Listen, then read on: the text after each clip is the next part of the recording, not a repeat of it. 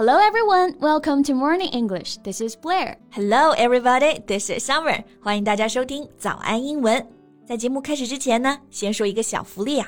每周三我们都会给大家免费送纸质版的英文原版书、英文原版杂志，还有早安周边。大家微信搜索“早安英文”。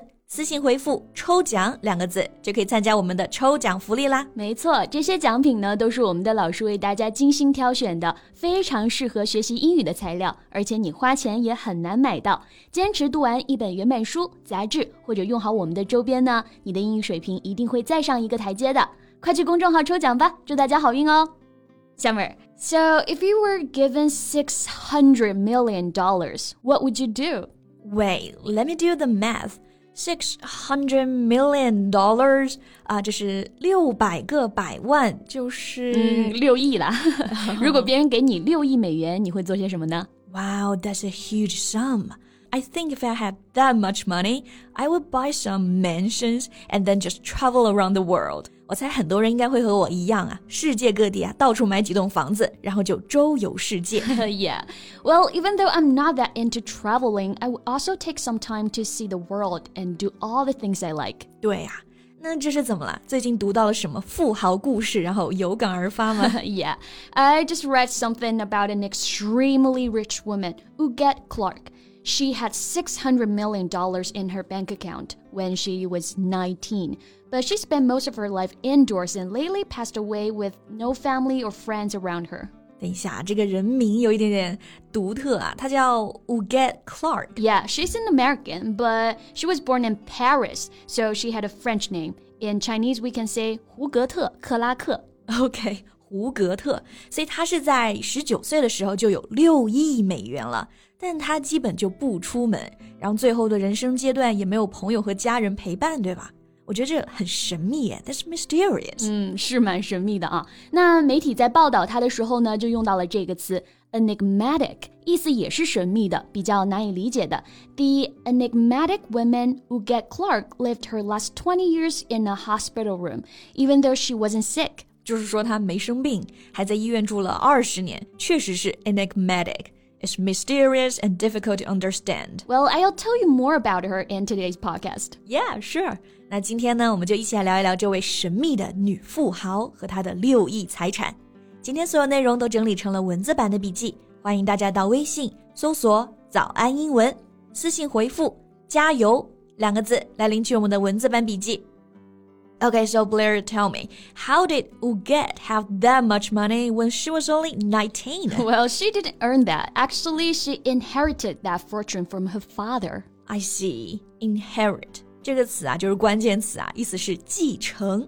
Inherit something from somebody, so inherit the fortune from her father. 所以胡格特是从他父亲那里继承了六亿美元，对吧？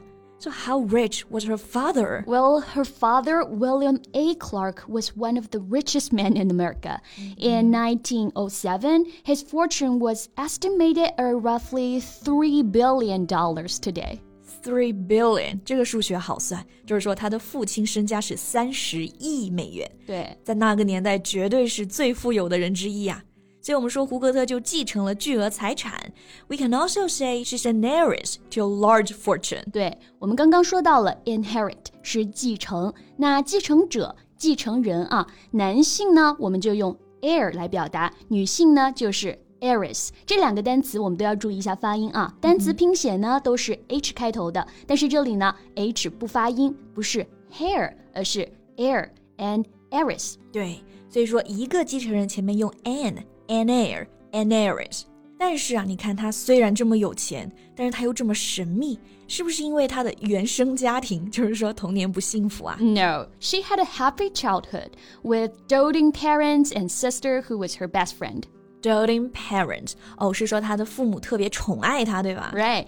Doting means showing a lot of love and attraction for somebody. Like when she was four years old and got obsessed with dolls, her father spared no expense to get her every kind of dolls under the sun. 哦，所以他爸爸就是女儿奴。像胡格特四岁时候特别喜欢娃娃， 哪个小女孩不喜欢呢？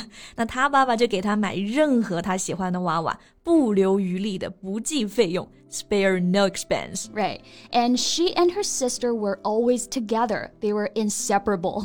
So they were like peas and carrots. Exactly. 胡格特和他的姐姐呢形影不离。那这里啊有好几种表达。首先我们可以简单的说 always together，然后用一个词就是 inseparable。Separate 是分离啊，inseparable 就是分不开的。对，而且还有个好玩的，我们可以说 peas and carrots。Peas 是豌豆，carrots 是胡萝卜。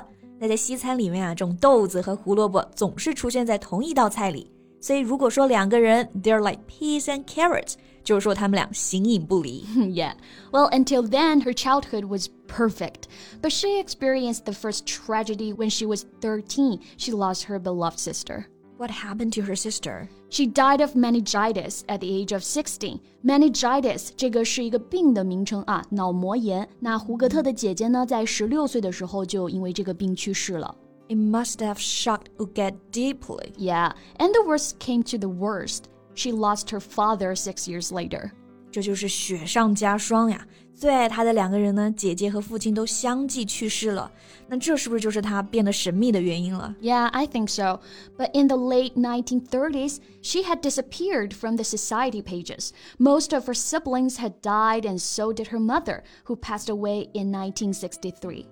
所以是在他五十多岁的时候失去了母亲，所以他之后生活就相当于一个人独居了。And how long has she lived? She had longevity, passed away at the age of 105. 她还算是很长寿的，活过了一个世纪啊。二零一一年去世的，享年一百零五岁。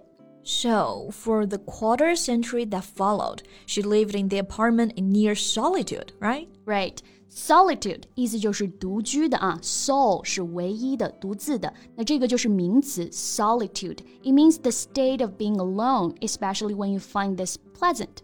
Okay. So, what did she do in her big but empty mansion? Well, she liked painting and playing the harp. She also developed the habit of collecting dolls and doll houses. 所以她一个人住在豪宅里面，做的事儿呢就是收藏娃娃、画画，然后玩乐器。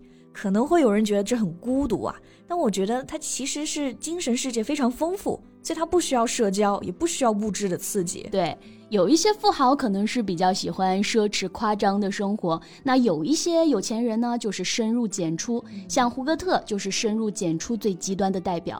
Here we also have one word to describe her. Here we can say she's an recluse. Recluse 就是说胡歌特这个人是深居简出的，对吧？对，就是隐士啊，someone who lives alone and likes to avoid other people。形容词呢可以用 reclusive，so we can say Huguette was a reclusive billionaire。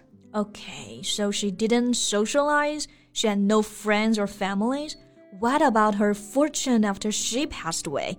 我觉得大家应该也很想问这个问题啊。那么胡格特去世之后，他的财产呢是怎么处理的 ？yeah, she left behind a fortune of more than three hundred million dollars. 虽然她不出门啊，但是到处买房子。去世的时候呢，还是有三亿美元的遗产的。So, did she just give the money to charity? Yes, she made large gifts to charitable causes, friends, and associates. To her longtime nurse, she gave the money for several homes, which together are worth almost $2 million. 就是照顾他最长时间的护士啊，他也送了很多礼物，嗯，总价值都超过两百万美元了，确实很大方。但是想想他自己的身价，我觉得钱对于他来说应该就只是数字了。不过呢，这些数字啊，却足够能吸引我们世人的眼光。Right. Her half billion dollar fortune was dazzling enough to propel her into the public eye after an absence of more than several decades. 销声匿迹了七十多年之后呢，最后因为遗嘱和财产的分配，她还是回到了大众视野，也给大家留下了一个神秘的富豪故事吧。嗯，对。那如果大家想一想，你有六亿美元，你会不会选择这种生活呢？欢迎你们给我们留言呀！那我们今天的所有内容呢，都整理成了文字版的笔记，欢迎大家到微信搜索“早安英文”，私信回复“加油”两个字来领取我们的文字版笔记。So that's all the time we have for today. Thank you so much for listening. This is Blair. This is Summer. See you next time. Bye. This podcast is from Morning English. 学口语就来早安英文。